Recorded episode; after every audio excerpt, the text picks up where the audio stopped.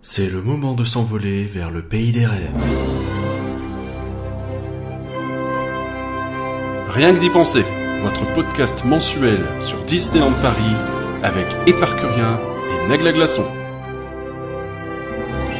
Bonjour à tous et bienvenue sur Rien que d'y penser, le podcast qui vous fait rêver. Je dis bonjour à Éparcurien comme d'habitude. Eh, salut Nagla. Et aujourd'hui, ben, on est aussi euh, très content d'accueillir un invité spécial et on dit bonjour à Guillaume du site Le Parcourama. Salut les gars. Euh, ça fait plaisir de t'accueillir en tout cas hein, euh, euh, dans ce nouveau podcast de Rien que d'y penser, donc le podcast de septembre. Alors pour ceux qui connaîtraient pas euh, Guillaume, hein, euh, le Parcourama, euh, donc tu te définis comme un theme park nerd, hein, c'est bien ça? Ah oui, carrément, mais même plus que ça. hein. Je suis obsédé par les parcs depuis que je suis gamin. Et, Ok. Et je les en visite pas mal encore aujourd'hui. J'ai lancé un blog il y a bientôt une dizaine d'années, donc il a changé quelques fois d'allure, mais euh, c'est toujours un peu la même histoire. C'est mes petites, euh, mes petites opinions sur les parcs d'attractions.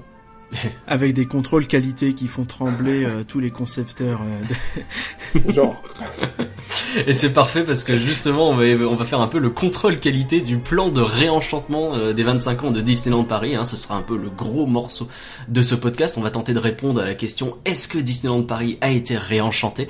Euh, En fin de podcast, on parlera également du reboot de DuckTales, hein, euh, la bande à Picsou pour ceux qui euh, se connaîtraient la version française d'il y a très longtemps et qu'on était tout excités de redécouvrir il y a quelques semaines à peine.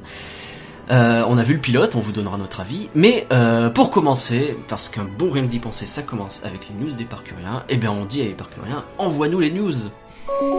Et on- les news commencent toujours par le point réhabilitation. Donc comme on le dit depuis un mois ou deux, hein, les réhab majeurs sont pour l'instant euh, en arrêt et en pause. Et on a beaucoup de réhabilitations dites mineures, donc de courte durée, sur les prochains mois. Donc par exemple, jusqu'au 29 septembre, on va avoir le Pocahontas Indian Village qui est fermé. On a le Temple du Péril d'Indiana Jones du 11 au 29 septembre qui est fermé également à son tour. Euh, le 18 septembre se fermera le Peter Pan's Flight hein, jusqu'au 6 octobre, tandis que Frontierland Depot, donc la gare de Frontierland du euh, Disneyland Railroad, fermera du 1er au 13 octobre. Du 2 au 13 octobre, cette fois-ci c'est précis, il y a euh, la plage des pirates qui fermera, et euh, du 2 au 6 octobre, les mystères du Nautilus. Au fond de Fantasyland, on a le Pays des Contes de Fées et Kazé Junior qui fermeront tous les deux du 9 au 13 octobre. Très bien, et dans le parc studio, il y a quelques petits trucs aussi? Exactement, donc on a le Toy Soldiers Parachute Drop qui est déjà fermé euh, à ce jour et euh, rouvrira le 22-23 octobre. 22 septembre. Euh, septembre, pardon, merci. et les tapis volants qui sont fermés du 25 au 29 septembre. C'est ça. Qu'est-ce que tu es bon pour faire euh, des agendas Vraiment, Google devrait, devrait te prendre en voix off de Google Calendar. Ça marcherait super bien. Qu'est-ce que c'est que le rendez-vous gourmand de Disneyland Paris dont on a entendu parler? Ça c'est une grosse nouveauté, encore une fois, qu'ils ont annoncé euh, deux semaines avant le début. Hein. J'ai Oui, oh, bah écoute, hein. petite habitude qu'ils ont maintenant. Donc ça se déroule à la place de Rémy, donc euh, ainsi qu'à la rue de Paris, hein, qui est juste euh, juste avant, du 8 au 24 septembre. Et c'est en fait un rendez-vous euh, gourmand, comme c'est euh, écrit dans le titre, euh, où il y aura six chalets qui vont servir des spécialités régionales de la France. L'idée ce serait que ce soit de petites portions pour euh, un peu déguster euh, plein de choses très différentes. Donc on- les régions données sont euh, Bordeaux, donc la région de Bordeaux, hein, la Bretagne, l'Alsace, la Bourgogne, la Savoie et le sud de la France. Il y aura donc vraiment tout, hein, c'est pas juste des plats, il y aura aussi des desserts, des fromages, de la charcuterie, tout type de vin et de champagne. Ouais. Donc c'est plutôt intéressant. euh, L'idée c'est un peu de mettre euh, un peu de Paris dans Disneyland Paris finalement et euh, l'espace de Ratatouille était le bon endroit pour faire ça quoi. C'est ça, ça rappelle beaucoup le festival Food and Wine qu'il y a à Epcot. On imagine que c'est une première édition et que les prochaines risquent de, de gagner en ampleur et, et en quantité d'offres, mais c'est souvent comme ça. hein. Les premières éditions à Disneyland Paris, c'est des trucs un peu annoncés à la dernière minute. On voit ce que ça donne et puis on voit par la suite. Alors on en parlera nous euh, de notre côté, euh, on va y aller pour l'inauguration et on en parlera sur Twitter. Euh, voilà, voilà. Donc, euh, autre nouveauté dans le même coin, c'est une, une terrasse au bistrot chez Rémy, donc euh, le fameux restaurant à côté de l'attraction. Hein. Euh, ouverte depuis peu. C'est un- vraiment l'idée, c'est une terrasse de café euh, parisienne. hein. Euh, donc ça a les mêmes qualités, c'est-à-dire que c'est joli, euh, il y a des super décors à côté, donc d'autant que c'est le plus bel endroit du parc de très loin. C'est pas dur. Et, hein. euh, et que jusque-là il n'y avait pas grand-chose à y faire, donc là ça fait un paquet de choses à y faire d'un coup, hein, entre ça et le et le, Et les chalets. le festival. Euh, et comme c'est euh, vraiment thématisé Paris, les prix sont élevés aussi. hein, je- oui, c'est Et normal. Entre parenthèses, j'ai vu passer sur Twitter qu'ils étaient en train d'ouvrir une, euh, un bar similaire près de l'auberge de Cendrillon, ce qui est plutôt un endroit sympa pour faire ce genre de truc. Ouais, effectivement. J'ai pas vu passer ça, effectivement, c'est une très bonne chose. On l'avait déjà dit, il y a très peu d'endroits pour se poser et euh, boire un verre ou manger une sucrerie, une friandise, je sais pas quoi, euh, dans euh, le resort. Et donc c'est une très bonne nouvelle qu'il y en ait, euh, Ouais. qui comprennent enfin ça. Ok, euh, septembre, c'est aussi la préparation de la, de la saison d'Halloween. C'est ça, on commence, on a eu les premières informations, donc euh, le côté un peu étonnant et intéressant, c'est que euh, tout a été un peu remis à plat, j'ai l'impression. Donc, euh, on va avoir les méchants Disney qui vont euh, remplacer la cavalcade dans un truc qui s'appelle le Mickey's Halloween Tricycle Gang. Donc, qui est plus ou moins, enfin, c'est difficile à dire parce que tant qu'on ne l'a pas vu, mais ce serait vraisemblablement une espèce de cavalcade en tricycle des méchants Disney. Donc, je sais pas trop trop à quoi m'attendre là comme ça.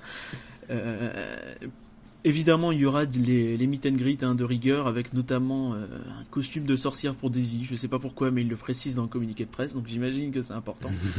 Euh, et l'autre euh, l'autre partie de ce festival, donc là plutôt cool, c'est vraisemblablement qu'il y aura un un gros retour en force de, de Halloween à Frontierland, avec un truc qu'ils appellent là Skeleton Party de Dingo, donc un on va vraiment dans le côté Halloween un peu joyeux, un peu un peu gai, un peu gentil, avec un spectacle de danse donc qui sera mené par Dingo euh, et où il y aura des squelettes vraisemblablement. Euh, faut que j'arrête de dire ce mot euh, très coloré et euh, très euh, drôle. C'est rigolo, ça fait, ça fait écho au très vieux cartoon euh, des Silly Symphonies. Bah, je crois que c'est même le premier où t'avais justement les, les squelettes qui dansaient. Et tu me fais penser que j'ai oublié de noter qu'il y avait les deux personnages euh, que tu connais mieux que moi, donc euh, José Carioca et son copain qui seront de la partie, donc euh, Et oui, José Carioca et Jean-Pascal, le, le troisième de... Comment il s'appelle bien ce pistolet, je sais pas quoi. le- Ah là là, les euh, trois donc, cavalleros. On va dire n'importe quoi, donc on va arrêter.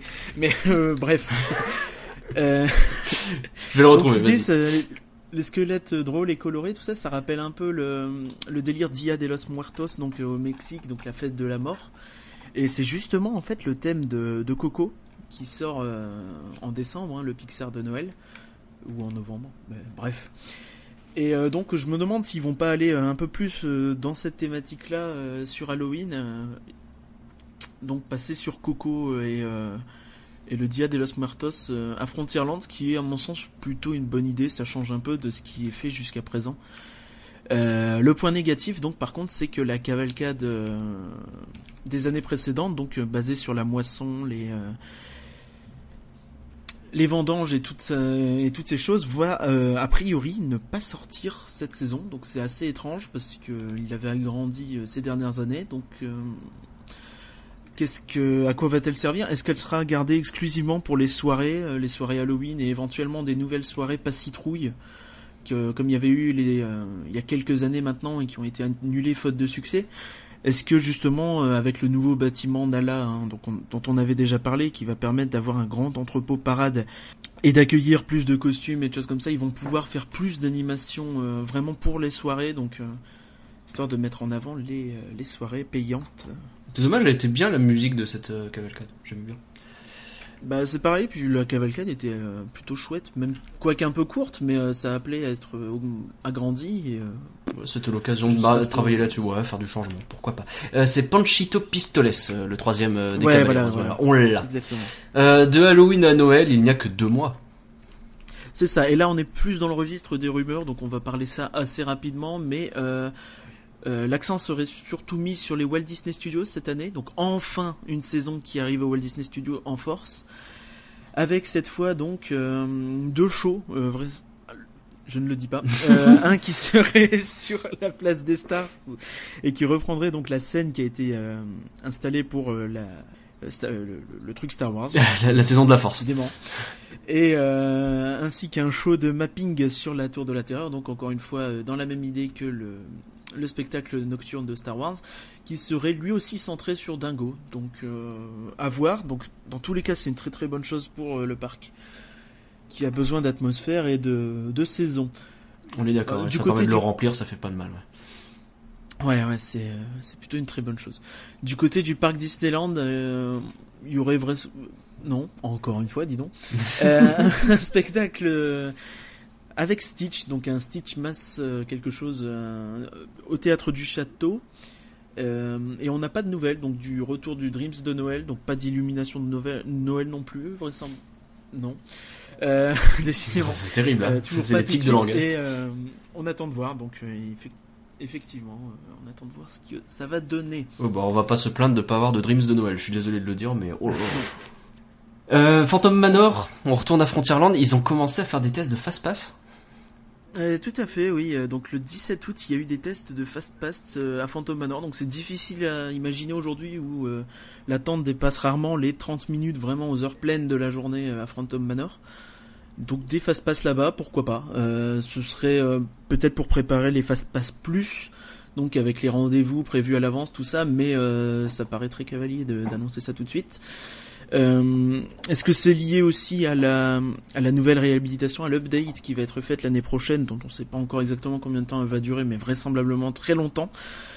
Et Ouais, on s'attend à quelque chose peut-être qui soit du même niveau de Pirates des Caraïbes et du coup qui ferait bah, Pirates des Caraïbes a eu pas mal de succès cet été et donc Phantom Manor ferait la même chose. Donc ce serait pas idiot d'y avoir un fast-pass. C'est ça le plan, tu penses? De là faire un fast-pass, ça me paraît vraiment vite partir en besogne quand même.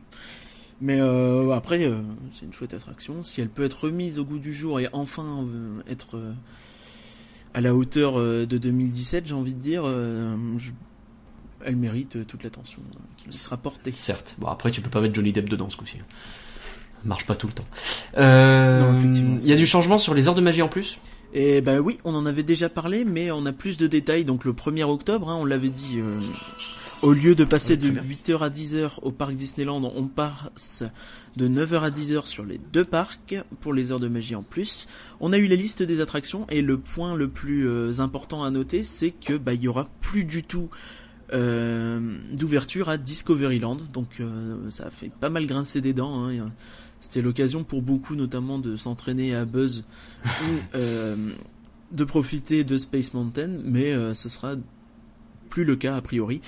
Euh, du, dans le même parc, on gagne par contre le pavillon des princesses, donc ça peut intéresser puisque c'est vraiment des attractions à très très très bas débit et à très forte attente. Donc si ça peut intéresser des gens, c'est cool. par contre, au studio, il y aura a priori que deux attractions d'ouvert, donc Rush et Ratatouille.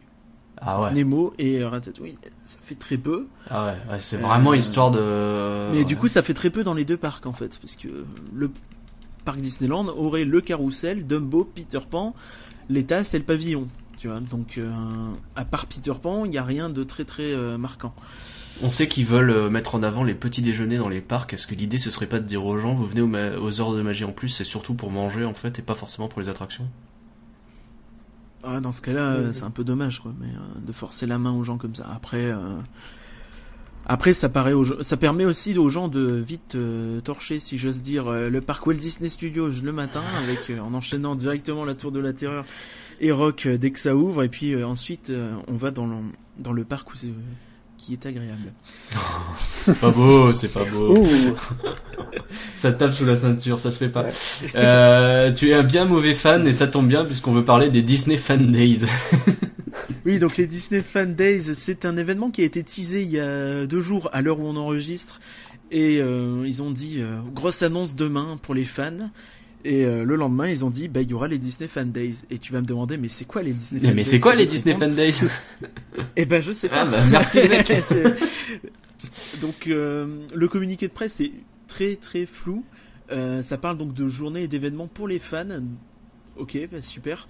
Avec, ça parle pas mal de personnages et des parcs. Donc, je on peut spéculer sur beaucoup de rencontres personnages exclusive. Euh, ça parle de nuit aussi, donc euh, peut-être un rapport avec les hôtels, je ne sais pas. Euh, Ça a du on sens. aura plus d'informations le 1er octobre. Ça a fait un peu euh, grincer des dents dans la communauté parce que le fan days, euh, si tu le tapes sur Google euh, Translate, ça se traduit en fan stupide, je crois.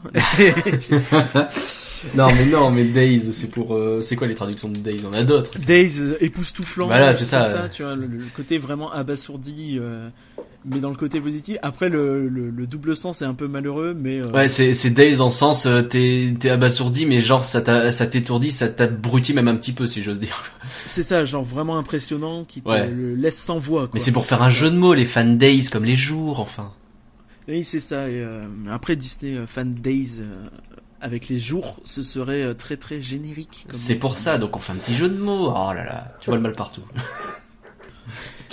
ok et on en saura plus en octobre du coup Tout à fait, le 1er octobre, donc euh, on aura des nouvelles informations. Le teasing en trois temps, c'est merveilleux. Mais ben, écoute, euh, ils nous diront que les Fan Days, effectivement, ils sont en train de travailler dessus. Ce sera une nouvelle info.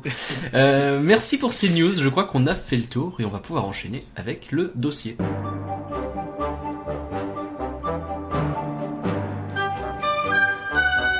Mesdames et messieurs, et vous les enfants, voici le dossier de Rien que d'y penser.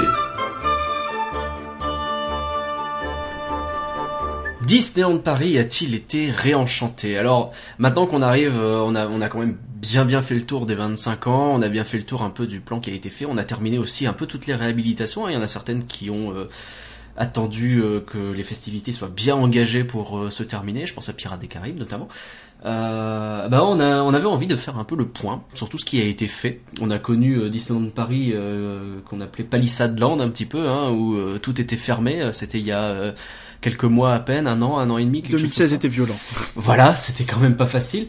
Euh, mais faut dire que il y avait du boulot et euh, et, euh, et je vais je vais me tourner vers toi Guillaume parce que l'une des raisons pour lesquelles euh, on s'est dit que tu serais très pertinent pour parler de ce dossier, c'est que tu avais fait euh, une pétition. Euh, c'était quand Tu te souviens de l'année? Je crois 2013. 2013. 13-2014. ouais. À une époque où euh, le parc et même les deux parcs d'ailleurs, enfin le resort euh, avait quelques petits soucis. Est-ce que tu veux nous parler rapidement de cette pétition? Euphémisme. Ouais, ouais. Euh, alors, le point de départ, c'était quoi? J'étais, j'avais visité euh, Disneyland Paris comme chaque année avec mon copain. Et en fait, on était tombé dans un Disneyland Paris qui littéralement tombait en ruine. Il y avait euh, plus beaucoup de spectacles sur scène, pour ainsi dire, plus du tout, je crois. Euh, les attractions tombaient en panne euh, d'un côté à l'autre du parc, donc en fait, on faisait vraiment des allers-retours. euh, et les, les trucs, on allait à Big Thunder Mountain, c'était en panne, donc on allait à Pirate, mais c'était en panne aussi. Enfin, c'était Ouais. des sales journées quoi. Et euh, quand je suis revenu à la maison, j'ai euh, fait un petit peu le tour des forums et tout euh, que je quand je, que je consultais plus depuis quelques temps et en fait j'ai vu qu'il y avait pas mal de gens qui avaient la même expérience que moi. Je voulais me demander si c'était pas un, un fait isolé, tu sais, euh, ça peut arriver une ou Mm. deux journées quoi. Et en fait, euh, visiblement, ça faisait quelques années déjà que la qualité était en, euh, en chute. Et j'ai écrit un, un long article sur mon blog euh, qui expliquait euh, le week-end que j'avais vécu et pourquoi je trouvais que c'était vraiment pas au standard Disney, surtout au prix qu'ils qu'ils demandent. Euh, et j'ai eu pas mal de retours. En fait, c'était le encore euh, aujourd'hui, c'était le, le, le post le plus partagé, mais vraiment, euh, 100 fois plus que, que tout post sur mon blog. Ouais. Et euh, et il y a quelques personnes, euh, notamment sur Twitter, qui m'ont dit mais partons de, ce, de, ton, de ton article pour faire un- une sorte de lettre ouverte à laquelle on attacherait une- un système de pétition pour qu'en gros, quelque part, les gens puissent dire ouais, j'adhère à, à, à ce truc-là, quoi. Histoire de donner une sorte de, de caisse de résonance à un avis qui était partagé par plein de monde de façon isolée, à gauche, à droite, sur Internet.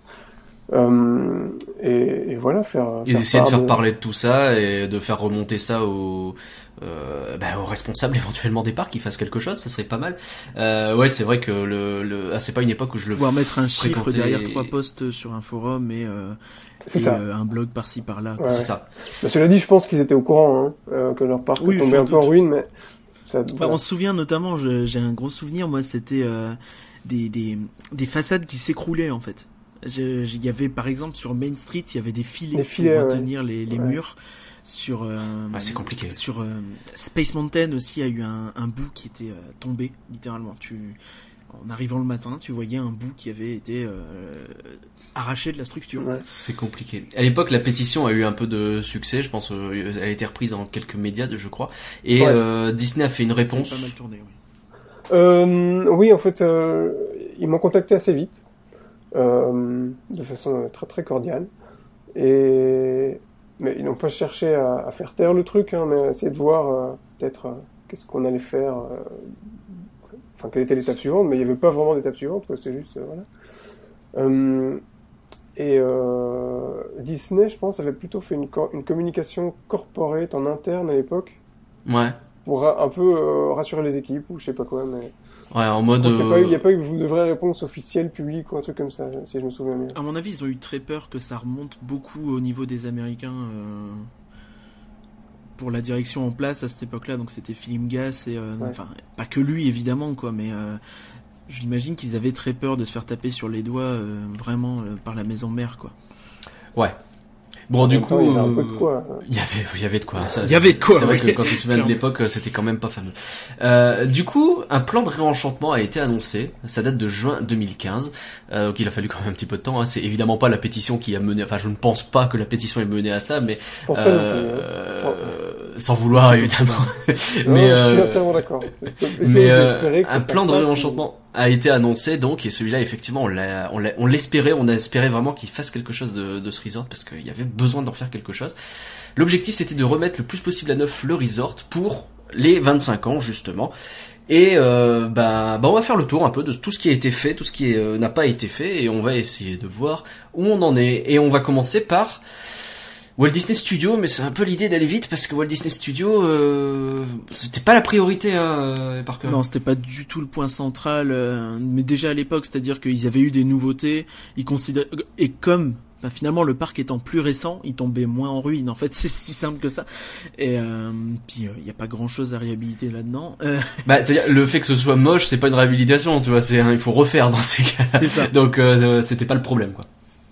C'est ça, tout à fait. Mais il y a quand même eu deux trois choses qui ont été faites. Enfin, le, truc principal, ça reste quand même Animagic qui a changé de spectacle, qui a eu sa façade refaite, repeinte aussi.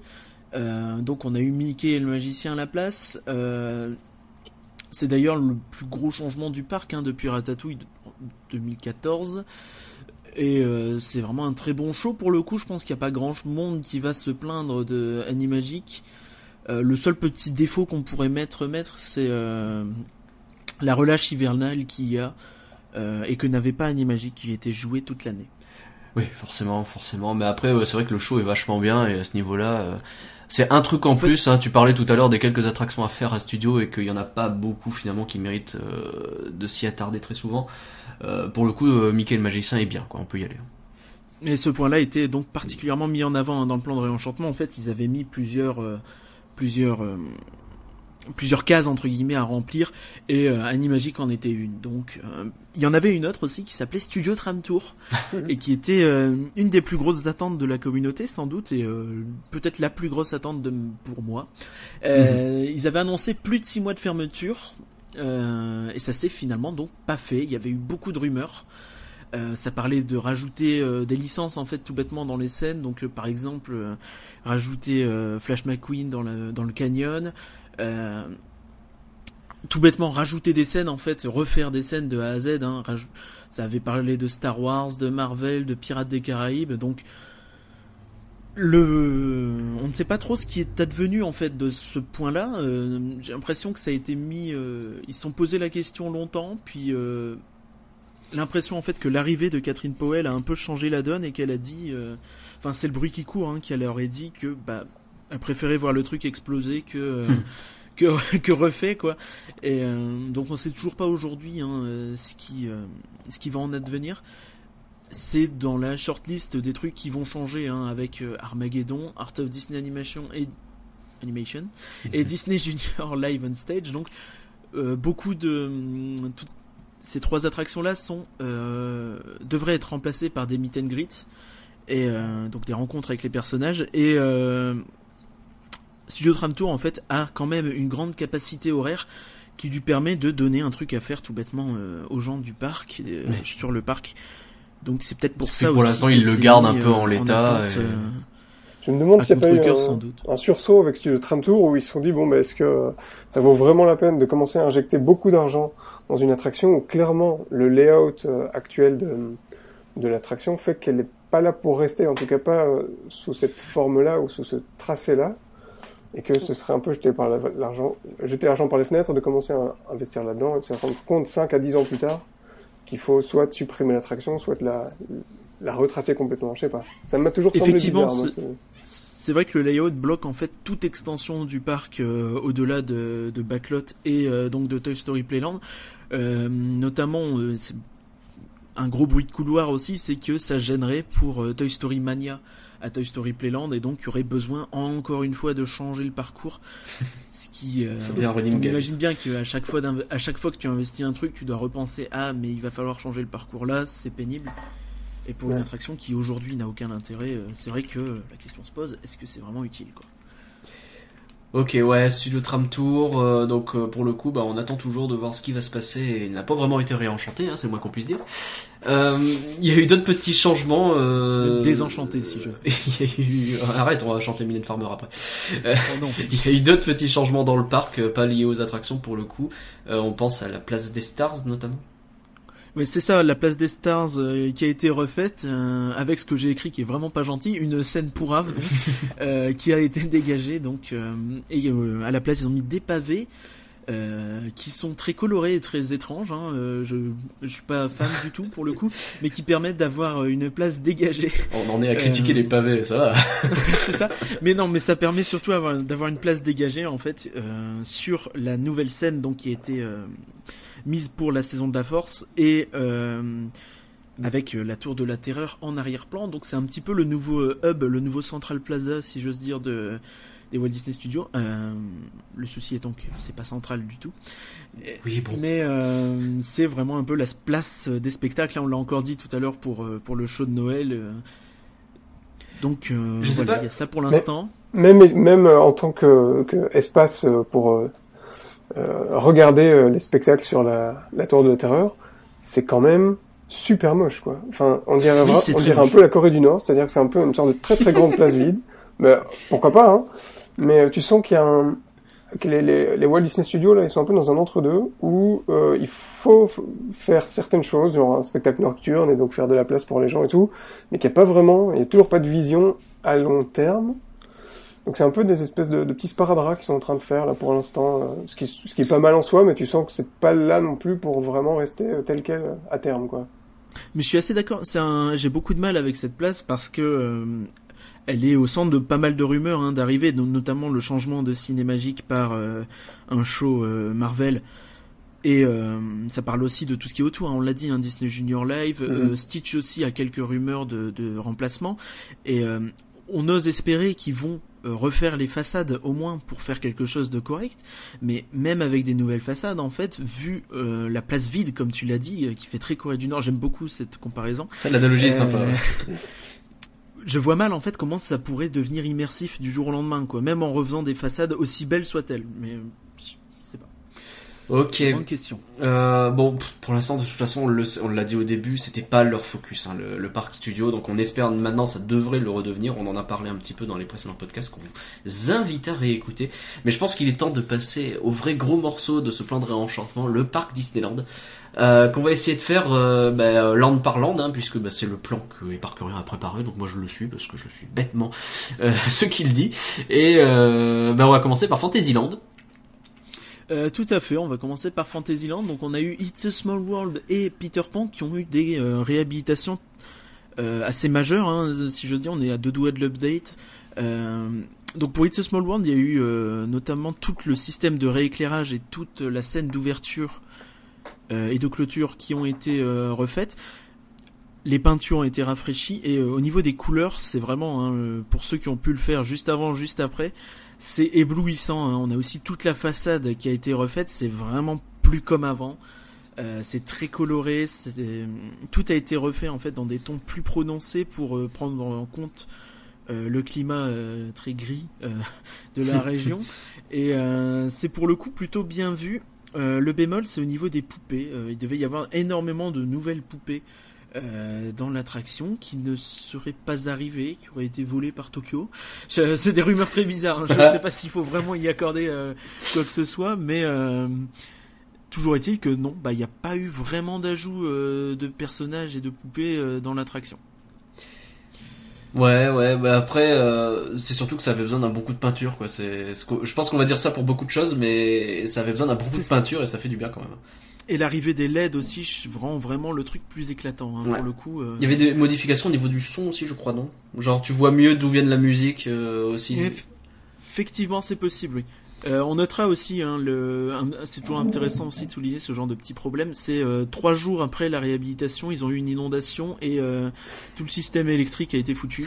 Donc, euh, mal. Il y a des jours comme ça où ça va pas. des choses qui arrivent, un, pom- un plombier qui se foire. Enfin, on imagine très facilement hein, euh, quand on a eu euh, affaire à ce genre de problème. Euh, donc, on va passer à Peter Pan, à moins que. Juste pour dire, ouais, un la façade d'Ice Small World, moi je trouve les couleurs sont vraiment super belles et ils ont un petit côté assez contemporain que n'avait pas la précédente. Je trouve que les, couleurs pastel de la précédente euh, devenaient un peu datées de ce qui était à la mode dans les années euh, 80, euh, 90 au moment où Disneyland Paris a été créé et que c'était vraiment une, bonne occasion, je trouve, de, refaire la palette plus que juste remettre les mêmes couleurs qu'à l'époque. Donc je trouve que c'est vraiment un, vrai plus. Oui, bah d'autant en fait que c'est- vraiment cette idée en fait euh, de climat qui revient souvent hein, quand on voit les imagineurs parler de de Disneyland Paris, disent toujours qu'ils essaient de prendre en compte le climat et on imagine qu'aujourd'hui ils ont une meilleure idée de vraiment à quel point le climat peut être dégueulasse à Paris. Et, et Ah, bah, super mois d'août, les mecs, hein, merci. Et pas juste un petit peu quoi. Euh, on va passer à Peter Pan. Ouais, Peter Pan. Alors, euh, le- la grosse modif de Peter Pan, c'est surtout le système de, de propulsion de, des rails, on est d'accord Oui, c'est surtout les rails effectivement, euh, pas vraiment la propulsion. Non, mais, euh, les rails compris, qui sont le beaucoup fait que ça plus fluides, beaucoup plus fluides qu'auparavant où c'était très saccadé, ça devenait désagréable. Et euh, en fait, on avait oublié que c'était une attraction qui a où le- un des intérêts était que tu étais suspendu et que tu avais vraiment cette sensation de glisse et de vol. Euh, c'est vraiment quelque chose qui n'existait plus à l'époque. Enfin, non, parce que rendais tu, pas compte.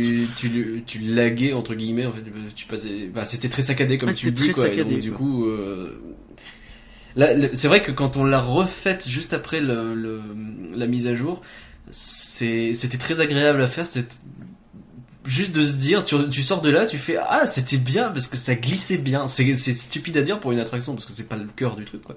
Mais en termes de- d'expérience, ça change tout.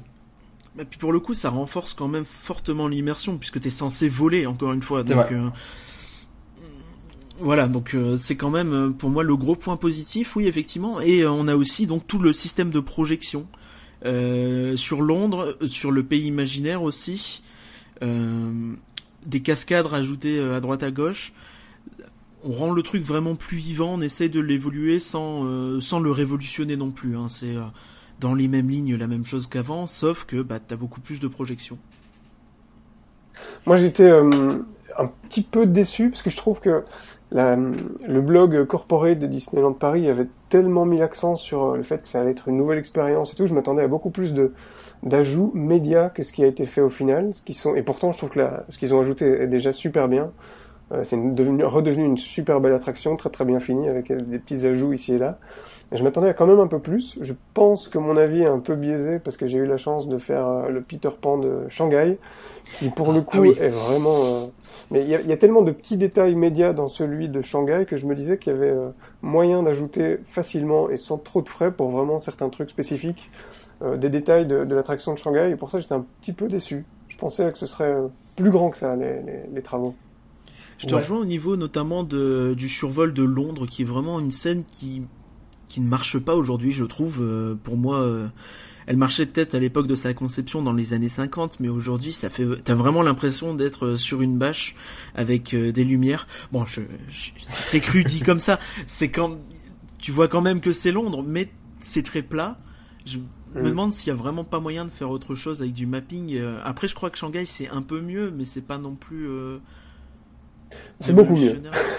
C'est quand même beaucoup mieux. Ouais, ouais, c'est magnifique. C'est- Imagine euh, cette attraction, mais euh, x10. Enfin, c'est splendide, quoi. Ouais. C'est un de mes trucs préférés à Shanghai. hein. Ça, Ah, ça paraît fou, mais euh, ouais. Ah bah, Non, mais c'est- ça donne envie d'aller à. Shanghai, du coup. Euh, Tout à fait. Ok. Je réserve le ticket. Sur Fantasyland, euh, globalement, c'est un truc qu'on va dire euh, pour pas mal de choses encore, hein, mais euh, il y a eu pas mal de coups de peinture également et un nettoyage plus fréquent des bassins. Oui, oui, oui, ça c'est vrai. C'est le, les bassins notamment autour de Dumbo et de, ce coin-là en fait où t'as des espèces de petites cascades et des choses comme ça. C'était absolument dégueulasse avant où très vite t'avais en fait des espèces d'énormes traces de un peu un peu de moisi. Les peintures étaient foutues en l'air à cause de l'eau qui coule en fait, tout bêtement. Et euh, aujourd'hui, c'est nettoyé très fréquemment. Euh, l'eau est bleue. C'est quand même beaucoup mieux. Hein, euh. Ça devrait être la base en fait. Hein. Ouais. Bah oui, c'est bizarre d'avoir besoin de le souligner, mais. mais c'est bien de le faire. Comme quoi, ça fait partie de, des améliorations, donc notons-le et. Mais et, c'est c'est pas seulement le cas à Dumbo en fait. Il y a beaucoup de bassins euh, qui, qui utilisent de nouveaux procédés pour nettoyer l'eau. Effectivement, ça devrait être la base, mais euh, à Fantasia Gardens, il y a les bassins de Discoveryland, il y a le, mm. le, bassin devant le château avec la cascade qui sont devenus très très propres. Effectivement, moi c'était un détail, je trouvais ça. Euh, T'avais vraiment l'impression avec l'eau verdâtre là que, que, le truc était laissé à l'abandon. Et, euh, et là vraiment c'est c'est magnifique. Ça attaquer les peintures aussi, euh, forcément. Ok. Est-ce qu'on passe Autre un... détail aussi, c'est au niveau des, des, maisons, des, des, peintures, tout ça. Il y a beaucoup de motifs qui ont été rajoutés, qui avaient disparu en fait, qui étaient là dans les en 92, mais qui ont euh, avec le temps disparu. Donc des petites, euh, des petits dessins sur les façades, des feuilles, des fleurs, des choses comme ça. C'est euh, c'est un détail, mais je trouve que ça montre à quel point ils sont vraiment allés dans le bah, justement dans le détail en fait sur sur ce genre de, de, de, de, de, de, détails, tout à fait. euh, Est-ce qu'on passe à Adventureland? Oui. Adventureland, euh, l'une des grosses parties pour laquelle on a vraiment eu l'impression d'être dans un parc euh, de palissade pendant un temps, c'était la fermeture de Adventure Ice et de donc euh, l'arbre des Robinson qui était dedans et qui a réouvert dans toute sa splendeur. Et tout à fait. Moi, c'est vraiment un de mes plus gros coups de cœur de, de tout ce plan, c'est Adventure Ice et toutes les grottes tout ce qui a été rajouté dans les grottes. Alors, euh, on n'a pas eu l'occasion d'en parler jusqu'ici, mais il y a énormément de projections, de props qui ont été rajoutés ou juste que on les voyait pas avant tellement c'était noir et dégueulasse. Euh, Aujourd'hui, c'est vraiment nickel. Euh, on s'y perd et il y a des choses à voir en fait. Là où avant, ça faisait juste des, oui, bah c'est une grotte obscure. Aujourd'hui, t'as vraiment beaucoup de choses à voir, beaucoup de jeux de son, de, du coup à entendre. Et euh, vraiment plein plein de détails, c'est euh, super immersif. C'est à mon sens un des gros atouts de notre parc et euh, c'est bien qu'il l'ait euh, qu'il l'ait dépoussiéré à ce point. Ouais, je suis, je suis entièrement d'accord. On, y allait justement la semaine dernière et on est encore allé se perdre dans les caves là. C'est dingue parce que c'est comme tu le dis, c'est une des vraies particularités de notre parc ici, tous les les, les dédales, mais pas seulement à Adventureland, mais vraiment les, les, trucs que tu peux faire à pied et juste te perdre un petit peu. Euh, je me demandais jusqu'où ils allaient aller euh, dans la réhabilitation de ces, trucs qui sont pas forcément euh, vus par plus de 10% des visiteurs, tu vois. Et vraiment, il y a un, vrai travail qui a été fait sur la peinture à l'intérieur, sur l'éclairage de certaines scènes avec le trésor et tout. et aussi toutes les cascades qui étaient HS depuis une dizaine d'années, tout autour de, de Adventure Isle, qui ont été remises en service. C'est vraiment, vraiment super cool. quoi. C'était devenu très déprimant d'aller là-bas de nouveau. Je me souviens que, le rock, notamment, il y avait vraiment des, des parties de, de, rochers qui tombaient littéralement en ruine. Euh, et euh, enfin, tout ça maintenant, c'est c'est comme neuf. Hein, c'est vraiment superbe, quoi. On est d'accord, c'est vraiment super, mais euh, au niveau de la fréquentation, il y avait eu des rumeurs qui disaient que euh, ils envisageaient d'ajouter un espèce de jeu interactif comme ça peut se faire dans d'autres parcs, euh, avec par exemple des, choses à chercher, des écrans, je sais pas trop exactement, mais l'idée de mettre un peu plus en avant cette zone euh, resterait quand même, ce serait une bonne chose hein, de faire ça. Après, voir dans quelle mesure ils peuvent faire ça sans non plus dénaturer le côté très naturel justement de de l'endroit. Ok, et l'arbre des Robasson, donc, euh, qu'on a eu également l'occasion de refaire dans toute sa splendeur là encore, avec des éléments qui fonctionnent, je pense à la roue à eau. Alors, elle fonctionne pas tout le temps, de ce que j'ai compris effectivement, a priori, hein, il y, a des, y a des soucis, mais euh, oui, pareil dans l'ensemble, c'est vachement mieux qu'avant. Après, il me semble que tout n'a pas été fait comme prévu. Euh, il y a eu des, euh, des réductions, des choses comme ça, et ce qui peut être décevant. Un peu, effectivement. Ouais, il y a toujours le système de, de qui fait remonter l'eau tout en haut de la cabane. Moi, je l'ai jamais vraiment vu fonctionner depuis que ça a été remis euh, en service. Ah, dommage. Ouais, parce que ouais, c'est un, un chouette élément euh, de, de, de tout l'ensemble. Mais euh, et alors sur Adventure Isle aussi, euh, les éclairages nocturnes sont absolument magnifiques maintenant. Euh, oui. On avait un peu l'impression qu'il faisait noir jusqu'à jusqu'à- jusqu'avant les réhab là, et maintenant ça ça donne une, une autre vie nocturne à à tout cet ensemble. C'est enfin c'est vraiment superbe quoi. Bah, C'est vrai que s'ils perdent la nuit maintenant, ça a du sens et euh, c'est c'est chouette à regarder. Ouais. Même même juste passer devant, en fait, tu regardes, tu fais, ouais, les grottes, elles sont cool. Quoi. Euh, alors bien sûr, l'un des gros éléments de cette euh, de cette partie, c'est Pirates des Caraïbes. Alors on a fait un podcast entier dessus, donc on va peut-être pas trop s'étendre. Euh, Guillaume, par contre, euh, tu n'as pas eu l'occasion de t'exprimer sur le podcast, donc si jamais toi tu veux dire ce que tu as pensé de cette grosse euh, réhabilitation de Pirates des Caraïbes avec Jack Sparrow, avec tout ça, tout ça, euh, nous globalement on a bien aimé. Ah ouais, pas trop comparer hein. à Shanghai, je pense quand même. Ah ouais, non, on va éviter. Mais euh, non, non, euh, c'est euh, c'est c'est dingue à quel point. Tu sais, moi, en fait, j'ai j'ai toujours euh, ces dernières années visité euh, Pirates des Caraïbes avec un peu un pincement au cœur parce que tu sais tout ce qui devrait fonctionner et tu vois tout ce qui fonctionne pas. Hmm. T'as l'impression de cocher des cases comme ça. Ah ouais, ça marche pas, ça marche pas, ça marche pas. Ouais, c'est vrai. Et là, tu faisais la même liste dans l'autre sens, quoi. Tous les trucs, les, les, les animatroniques les plus minimes que les gens vont pas forcément voir et tout, tout est euh, fonctionnel et c'est un vrai plaisir. Et euh, les nouveaux animatroniques, moi je trouve que les, avoir ajouté la, les, les personnages de la licence, je trouve c'est légitime aujourd'hui de le faire parce que c'est un peu euh, les films sont la porte d'entrée pour les trois quarts des gens hein, dans le monde de- des Pirates des Caraïbes et ne Ouais. pas euh, leur offrir les personnages de, de la franchise cinéma quand ils vont faire l'attraction, je trouve ça rater le, le, le coche. Mm. Je trouve ça fait vraiment avec beaucoup de soin. Je trouve que c'est pas du tout intrusif les, les, les, ajouts de Jack Sparrow euh, et Barbossa. Euh, Barbossa, moi j'aime beaucoup le, son animatronics, mais en même temps il y a quelque chose que je trouve un peu un peu off, c'est-à-dire que je sais pas, euh, c'est c'est peut-être j'ai l'impression de voir le même mec mais maquillé une fois que les les, les, les blacklights sont allumés, mais peut-être Ah, que- sur la transformation. d'accord avec toi. Ouais, et Parkerien avait dit un peu la même chose, il aime pas trop la transformation non plus. Je suis pas absolument convaincu. hein. Mais la fluidité de, de, de, de Barbossa est dingue. Et alors moi, ce que je, ce que je kiffe le plus, en fait, de toute la réhab et de tout ce qui a été ajouté, c'est euh, le lift sur lequel ils ont rajouté un son à l'orgue super puissant, super euh, fort, Ouais. euh, pendant qu'on Tout voit. à euh, fait d'accord. Enfin, moi, c'est- ça me donne des frissons, quoi. Vraiment, je trouve ça le- l'ajout le, le plus malin.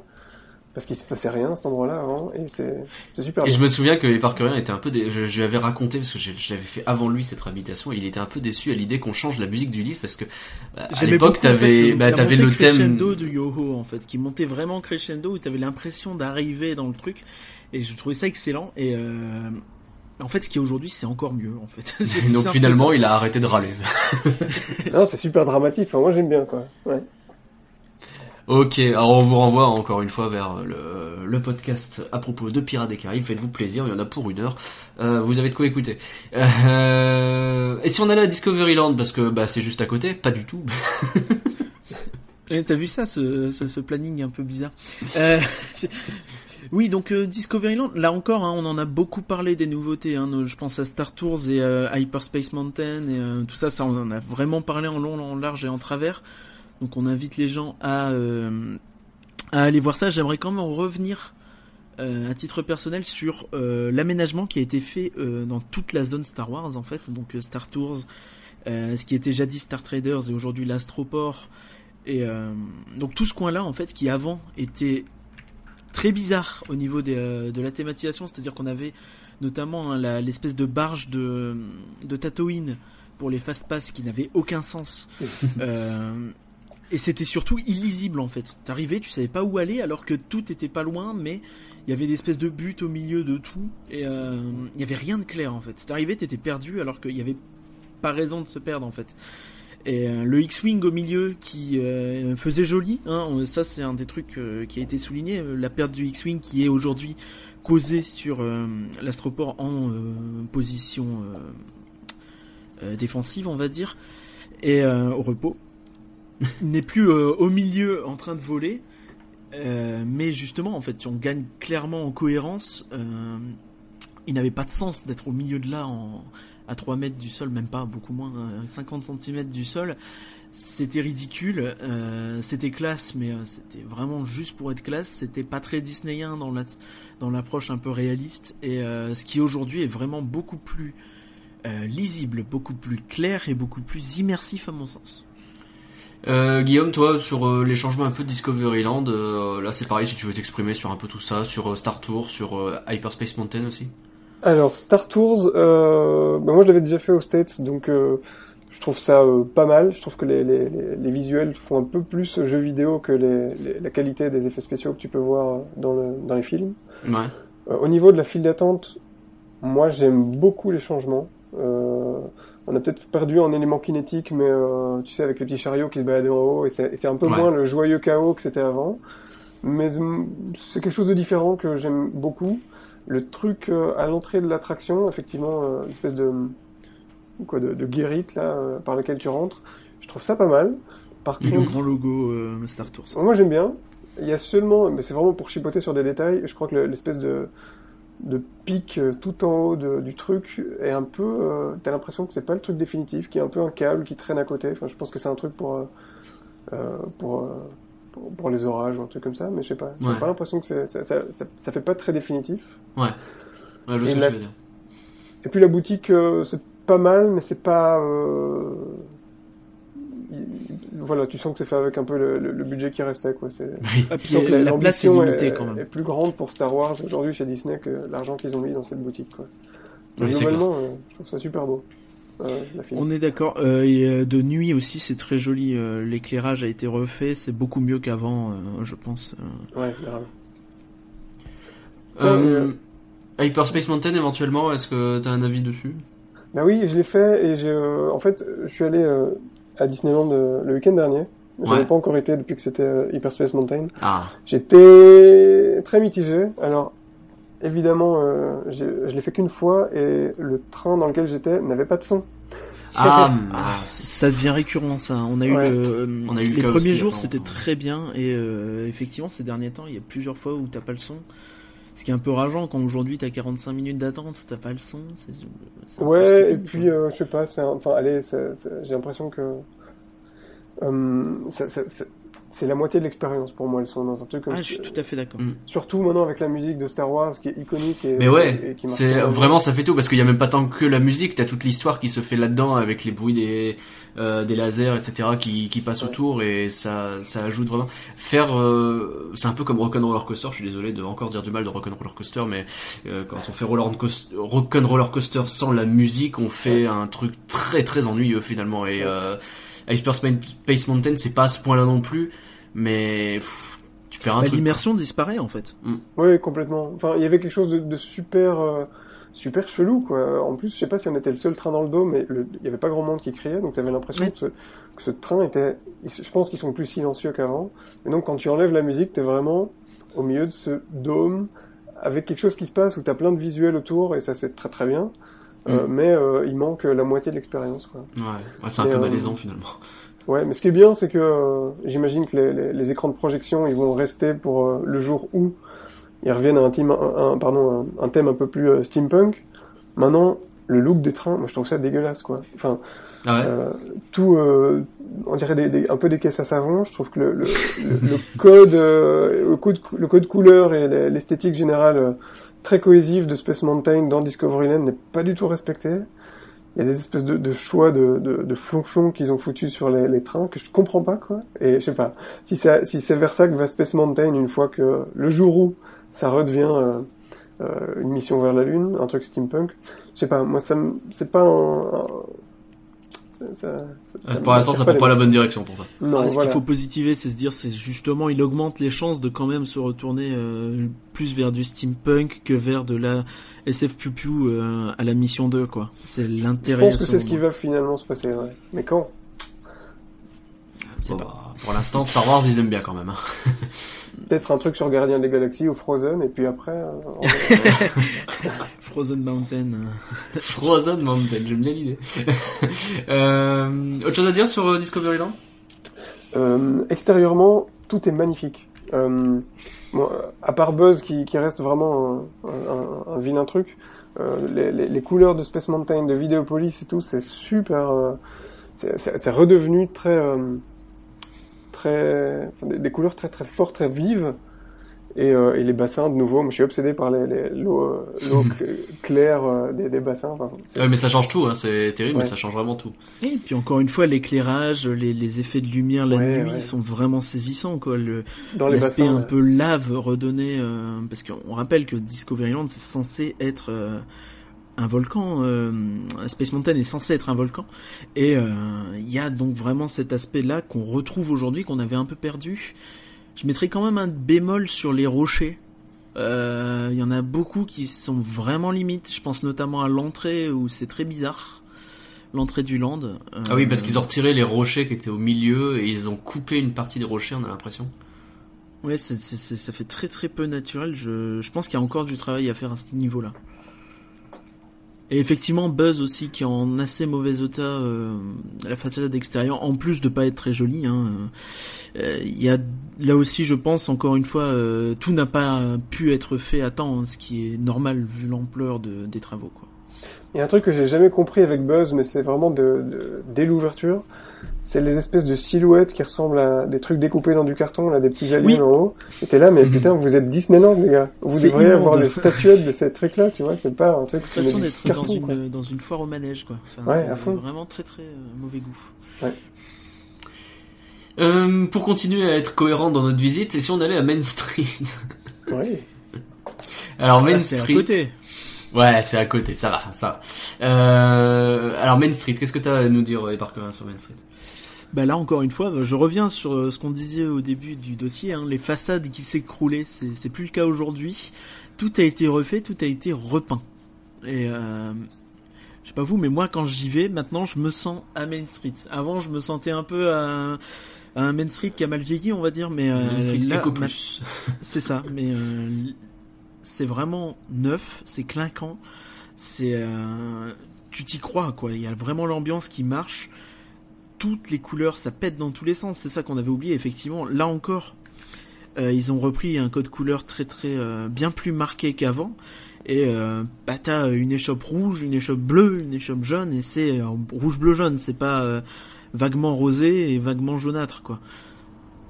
Guillaume, toi, Main Street Ah magnifique. Et, ouais, je suis du même avis. Les, les, couleurs sont de nouveau très très prononcées, et tu sens qu'il y a un vrai travail sur le, la, la palette des couleurs. C'est pas des couleurs basiques que tu verrais dans des espèces de, de, de, de parcs d'attractions un peu euh, plus euh, locaux comme ça. Il y a un vrai travail euh, de, de, de spécialistes derrière. Et alors un truc qu'on qu'on a peut-être un peu tendance à oublier aujourd'hui, c'est, tu sais, toutes les ampoules de Main Street qui parcourent tout le contour des bâtiments. À une certaine époque, tu pouvais, euh, les, les, les, tu pouvais, il, y avait, il devait y en avoir une centaine sur toute l'avenue, tu vois, de, de, trucs qui étaient des ampoules pétées. Ouais, Et là, beaucoup moins. Enfin, tout fonctionne. C'est vraiment super beau, quoi. C'est vrai qu'à une époque, mais c'est un truc très vrai que tu dis. Je me souviens d'une époque où effectivement tu te pointais et t'avais des façades qui étaient, mais c'était presque une sur deux quoi, parfois. Ouais. Et euh, tu te disais mais mais c'est pas possible quoi. Qu'il y en ait quelques-unes qui marchent pas, je comprends, mais à un moment donné ça va pas quoi. Il y a un truc. Ouais, qui... ouais. Bah ça casse tout de suite le truc quoi. Puis tu te dis euh, je suis à Disneyland, mais Disneyland euh, qui, qui, va pas bien quoi, qui est un peu malade. Et euh, mais oui, mais ils ont passé. Mais ça c'est vraiment un truc important, c'est l'arrivée des LED sur le resort. On le retrouve en fait finalement sur tout ce qu'on dit depuis le début presque. Oui. Euh, L'éclairage est au top. Ouais. Et les LED ils sont pour beaucoup. Et normalement en termes de durée de vie ça marche mieux. Donc à voir, mais en plus de la durée de vie en fait, il y a l'idée derrière qu'il y a une maintenance qui va être un peu plus euh, importante aujourd'hui qu'elle ne l'a été pendant 15 ans, euh, même beaucoup plus, j'espère, 25 ans même. Ouais.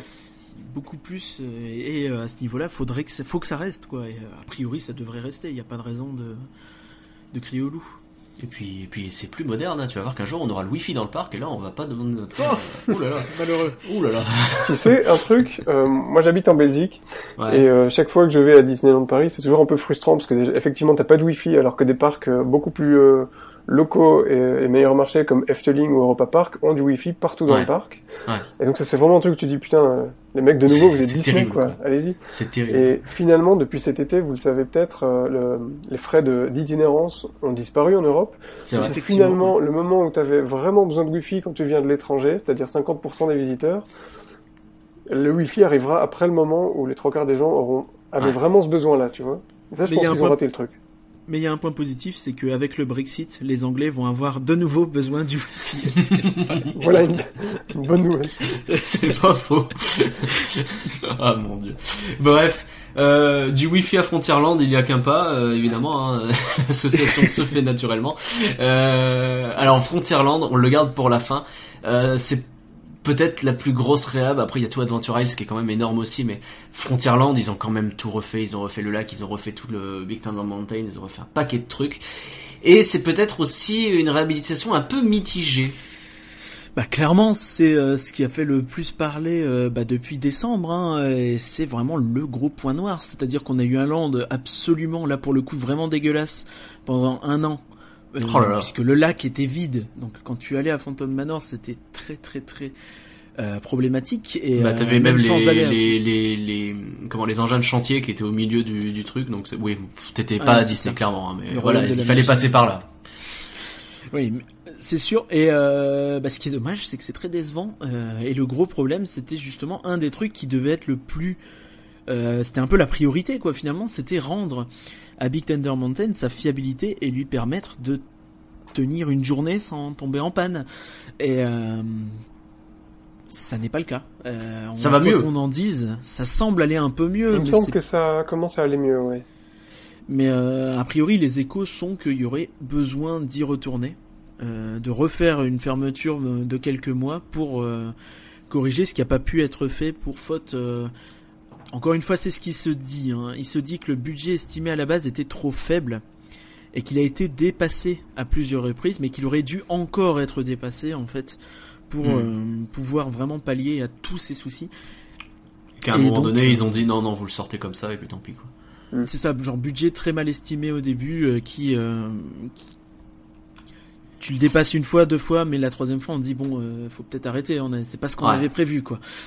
Ouais. Et, euh, Après, euh, alors la réhabilitation de Big Thunder, on pourrait en discuter. Cela dit, les ajouts qui ont été faits, euh, alors tu vas me dire que ça marche pas tout le temps, notamment les projections dans le dans, dans le lift. Euh, mais le fait qu'ils aient tout nettoyé et tout refait, je veux dire, cette attraction est redevenue l'une des meilleures attractions du parc, hein. si ce n'est la meilleure. d'ailleurs. Tout à fait. Le, mais l'attraction et même le land en général a Ouais. repris des couleurs quoi. Enfin, c'est plus du tout la même chose qu'avant. Euh, Parce que là, on attaque sur un aspect très négatif, mais ça. La vérité, c'est que quand on arrive dans Frontierland actuellement, on, on retourne dans l'Ouest américain et surtout tout est beau et, et le land vit. C'est-à-dire que t'as le train qui repasse à fond en faisant du bruit, t'as le, le le bateau qui passe, t'as euh, Phantom Manor qui accueille les gens. C'est c'est vivant et ça fait plaisir. Quoi. Le bateau, je, je trouve que ça reste un peu triste dans le sens où déjà il est censé y en avoir deux. Ouais. Euh, on espère le retour du Mark Twain hein, à l'occasion, parce que pour l'instant on a que le Molly Brown donc. Et euh, on a aussi les, les euh, donc les, les Killbots, pardon. Euh, donc les anciens bateaux qui tournaient aussi autour. Et même avec, avec un seul bateau, en fait la rivière donne quand même cette impression d'être un peu morte. Ce qui avait pas du tout le cas avant. hein. On rappelle que dans la storyline, c'est vraiment censé euh, grouiller de vie et de, de commerce, et de tout ce qui tout ce qu'il faut euh, dans les euh, dans les rivers of the Far West. Et après, oui, c'est un point négatif et de toute façon, on ne sait pas si ça va revenir un jour, hein, les killbots. Euh, On peut juste espérer. Maintenant, ce que tu dis au niveau de la montagne, effectivement, est absolument magnifique. hein. Quand on fait l'attraction Big Thunder, c'est pas la même quoi. c'est pas Ouais. la même attraction quoi. Et euh, même si les effets ne marchent pas, bon, généralement il y en a quelques-uns qui marchent dans un parcours. C'est rare qu'on ait rien qui marche. Euh, on a de la vie, on a de la vapeur, de la fumée, on a euh, la brebis, l'âne, le bouc. L'animal qui tire les, les vêtements. Chevreuil, On a- pourquoi pas. Il y a vraiment un côté très vivant qu'il n'y avait pas avant. Et euh, Ah, et puis C'est beau, euh, les, ils se sont amusés à remettre de la végétation un peu pour finalement le, le, le rocher soit un peu plus vert qu'avant. Euh, Il y a les geysers qui sont de retour également. Il y a plein de choses qui ont été refaites dans ce land et ça fait plaisir. C'est assez majeur. Ouais, les geysers, moi, je trouve ça assez. Parfois, je comprends pas les, les, les décisions euh, de Disneyland Paris, c'est-à-dire dans quoi ils vont mettre leur argent. Euh, je sais qu'il y a beaucoup de gens qui, euh, qui sont fans absolus des geysers euh, parce que c'est, parce que je sais pas. Euh, mais ok, Ouais. c'est bien de les avoir. Pour toi, c'était pas la priorité, quoi. ben, quand tu vois les difficultés financières du parc, euh, moi, j'aurais pensé qu'ils allaient juste euh, euh, mettre un petit coup de bulldozer et mettre euh, quelques plantes à la place, tu vois. Ce qui est peut-être très bien, tu vois, dans l'autre sens qu'il l'ait fait. Je trouve que c'est plutôt bien fait. Bon, malheureusement, le jour où je suis passé, il y avait rien qui fonctionnait. Ah, décidément. ouais, pas. Mais ouais, ça, ça m'étonne un peu, mais bon, pourquoi pas. Et alors Après, ce qui semblerait au niveau des geysers, c'est que c'est remettre euh, en état l'ancien système qui aurait vraiment coûté une fortune, ouais. et qu'à la place, ils ont plutôt repris en fait tout bêtement des, des fontaines un peu euh, avec ce qui a été fait pour Dreams et Illumination. Euh, donc un système qui coûte pas si cher que ça à faire vraisemblablement. Puis je pense que c'est tu parlais de pourquoi pour, pourquoi cet effet est vraiment important. Je pense que c'est quelque chose de très nostalgique pour le coup. C'est euh, dans l'esprit. Hein, tu dis Geyser, t'imagines tout de suite un, un, truc assez impressionnant. Et euh, les gens qui ont vu les geysers, c'était il y a très longtemps, puisque l'ancien système marchait plus depuis des dizaines, euh, mmh. au moins 2002, sûr et certain, sans doute avant. Et je pense qu'il y a un effet très nostalgique où les gens étaient très jeunes, très euh, limite enfants en fait, quand ils ont fait l'attraction à l'époque, ont été marqués par ça. Maintenant, c'est pas non plus, euh, enfin, c'est pas, c'est pas extrêmement impressionnant quoi. Tiens, et pour revenir juste deux secondes sur Big Thunder Mountain, euh, ouais. je, je, trouve le, le, le, travail a été fait. Ouais, c'est génial quand t'es dedans. Euh, c'est aussi génial vraiment comme vous le disiez. ça redonne beaucoup beaucoup de vie au land. Alors le truc tournait quand même hein, jusqu'à avant la réhab, mais euh, les couleurs de la montagne, euh, les, je trouve les, les, les sons qu'ils ont ajoutés, le train qui siffle, je crois que ça c'est nouveau euh, à Paris. Enfin, moi j'avais jamais. Il me semble que ça existait hein, il y a très longtemps. Ah ouais bah, C'est genre un truc de 1995 quoi. Mais depuis ouais, voilà, c'est un peu l'idée. Hein. C'est vraiment des trucs qui ont été perdus, il me semble, il y a très très longtemps. Après, je peux me tromper, mais euh, c'est vraiment l'impression que j'ai. Euh... Je crois avoir lu ça dans le bouquin de, je sais plus lequel, euh, qui disait Ok. qu'effectivement euh, il y avait ça. Mais genre c'était tellement vieux qu'on peut presque considérer que c'est une nouveauté parce qu'à mon avis ils ont dû tout refaire. Enfin, euh, Ouais. c'est pas juste rebrancher la baffe là, je pense. mais mais ouais, mais c'est vrai que ça change tout quoi. Ça change tout entre le, le moment où t'arrivais et t'avais vaguement de la vie et le moment où là t'arrives et c'est le Far West quoi. Mais là, t'as vraiment une entrée dramatique quand tu rentres par le, le fort d'entrée à Frontierland, qui lui aussi a été refait d'une façon Oui, vraiment superbe. On, Ouais. on en a pas parlé, mais le fort était effectivement dans un état absolument dégueulasse Ouais. euh, il y a même un an, même pas. Et euh, à l'époque, ça n'avait pas été annoncé en plus. Ça n'avait pas été annoncé, donc on savait pas vraiment s'ils allaient le faire. On espérait. Et euh, oui, il a été refait. Il est aujourd'hui euh, nickel. Mais Ouais, c'était vraiment immonde avant, quoi. Je tiens à insister, quoi. C'était euh, limite, t'avais l'impression que si tu marchais un peu euh, sur la là où il fallait pas, tu, tu, tu, tu risquais ta jambe. Quoi. Et alors, il y a tout aussi un, un travail sur la, la végétation autour de l'île qui, je trouve, a- tu sais, quand les, les arbres ont poussé en 25 ans, mais finalement, ça masquait un peu le, toute la, la, la skyline du land. Et là, maintenant, comme, il y a, comme ils ont enfin coupé un petit peu et, et remis la, la végétation, euh, remis de l'échelle dans la végétation, quand Ouais. on rentre par le fort, t'as vraiment cette, cette skyline qui est vraiment super, mais très très majestueuse, comme ça, où tu vois l'entrée du fort, le Big Thunder Mountain au fond, euh, avec euh, Phantom Manor à gauche. Enfin, c'est tout reprend vraiment vie. Juste, t'as la, la photo parfaite de la carte postale, tu vois. Mm. C'est un, un vrai bon travail qui a été fait sur la végétation, je trouve. Ah bah l'un des meilleurs points photos, c'est de se placer en haut du fort à l'entrée et de prendre une photo là du, du panorama qu'il y a devant soi. C'est toujours très agréable à regarder. Ouais. C'était un Euh, point assez intéressant au niveau de la végétation, c'est que, bah, évidemment, de garder une végétation désertique euh, à Marne-la-Vallée, c'est compliqué, quoi. Donc, euh, et même ils avaient, Mhm. euh, ils avaient expliqué déjà qu'à l'époque, ils avaient galéré à avoir un résultat qui les, qui leur convenait pas tout à fait, en fait. Et euh, donc, on imagine bien que oui, avec le peu de maintenance et d'entretien qu'il y a eu pendant 25 ans, euh, il fallait remettre tout ça à plat. Et effectivement, ça a été très très bien fait. Eh bien, tant mieux. Euh, on se dirige tranquillement vers le bilan global de ce plan de réenchantement. Et par cœur, quels sont les points que tu voulais soulever dans ce bilan? Alors moi, euh, les points que je souhaitais soulever, c'était que globalement, euh, si tu visitais le parc en 2012-2013 et si tu le visites aujourd'hui, t'as pas du tout la même expérience. Tu tu peux être impressionné par euh, ce que tu vois, tu peux être euh, vraiment mis euh, sur les fesses par le souci du détail, le, côté impressionnant vraiment de quand tu rentres dans chaque land, tout est fou, tout est majestueux, tu vois. T'arrives dans Discovery Island, t'as Space Mountain et l'Hyperion qui sont magnifiques. T'arrives dans dans Frontierland, on vient de le dire, donc le fort, Big Thunder qui sont exceptionnels. Euh, bref, je peux faire ça tout le long, mais tout est vraiment aujourd'hui a repris en fait son son lustre d'antan et euh, on se souvient en fait qu'on a un beau parc là où on l'avait limite oublié en fait à l'époque. Ouais. C'est vraiment euh, je oui, parce que gros, gros on, point on- positif. on était presque à se dire ouais le parc il évolue pas machin. Non c'est pas qu'il évoluait pas, c'est qu'il se dégradait de manière terrible et euh, c'est là que était le problème avant tout quoi. Euh, du coup est-ce que tu prends, est-ce que tu penses qu'ils ont fait suffisamment? Parce qu'on a fait, on a dit quelques points noirs mais dans l'ensemble il y a quand même eu plein de choses qui ont été faites. Mais je dirais, enfin, si je devais dire que euh, oui, je, je, dirais que 70-75% du travail a été fait. Euh, peut-être même plus, hein, euh, c'est difficile à quantifier, mais il y a quand même encore quelque chose euh, à voir aujourd'hui où, à mon sens, il y a encore pas mal de manquements et euh, des zones un peu mortes, des zones un peu noires euh, dans le parc.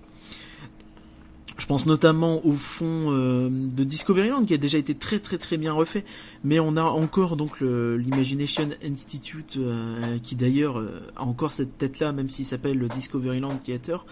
Et c'est à mon sens un des problèmes, c'est-à-dire que il y a un peu une, faudrait une deuxième phase en fait du euh, entre guillemets Star Wars Land et rendre ça un peu plus complet avec ça et évidemment Pizza Planet derrière parce que du coup on a un land avec un seul restaurant qui est un des moins bons du parc en plus, donc l'Hyperion.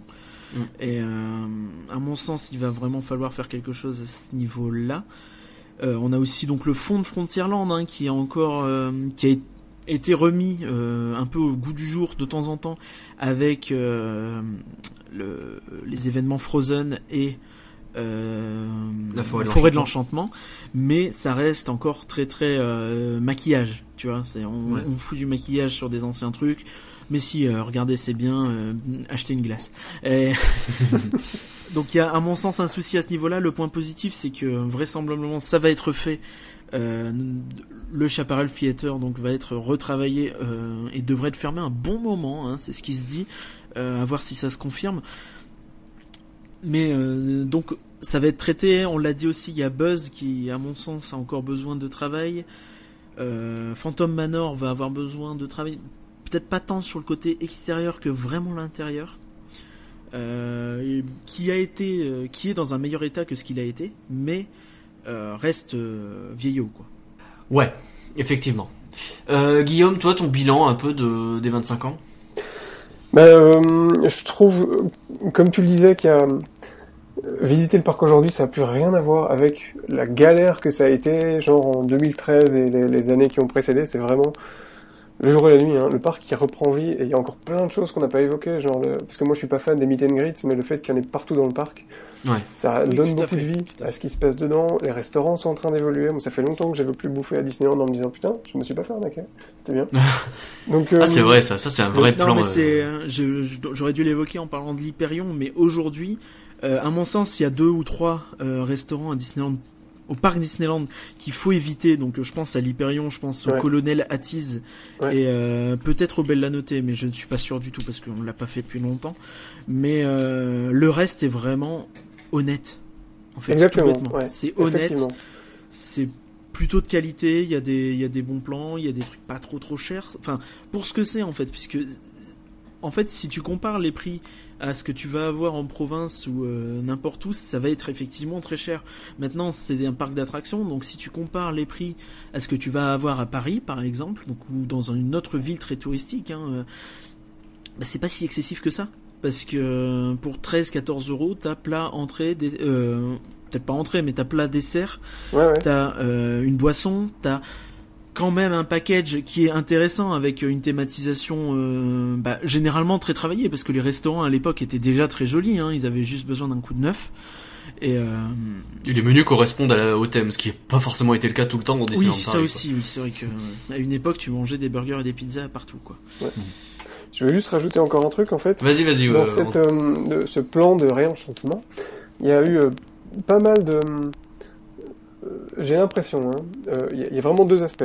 Les, les réhabilitations sur la technique et les réhabilitations qui ajoutent quelque chose à l'expérience. Euh, Donc le show.